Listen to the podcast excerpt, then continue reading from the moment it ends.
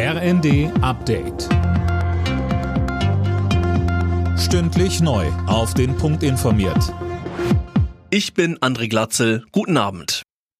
Bei der Lufthansa normalisiert sich die Lage langsam wieder. IT-Probleme hatten seit dem Morgen für Chaos gesorgt. Zahlreiche Flüge fielen aus. Betroffen war vor allem der Flughafen Frankfurt, Jana Klonikowski. Ja, da ging zeitweise sogar gar nichts mehr, weil Lufthansa-Flieger nicht abheben konnten. Besetzten sie quasi die Landeplätze und andere Flugzeuge mussten umgeleitet werden. Jetzt starten laut Lufthansa wieder Maschinen auch von Frankfurt aus. Bis aber alles wieder normal läuft, wird es wohl noch bis zum Morgen dauern. Bagger hatten bei Bauarbeiten an einer Bahnstrecke in Frankfurt Glasfaserkabel durchtrennt. Das hatte die IT-Probleme verursacht. Unter anderem waren keine Check-ins und kein Boarding möglich. Und das Flugchaos in Frankfurt könnte schon ein kleiner Vorgeschmack für Freitag sein.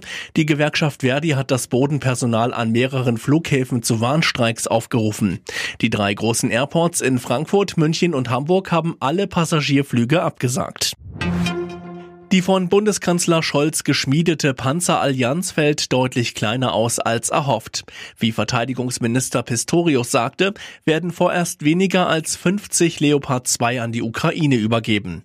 Dabei werde es aber nicht bleiben. Zum einen kämen noch die britischen Panzer dazu und weiter, so Pistorius. Daneben kommen ja noch über 120 bis Anfang nächsten Jahres Leopard 1A5 dazu, die man bitte nicht unterschätzen sollte. Also insgesamt reden wir dann schon über fünf bis sechs Bataillone. Bataillone.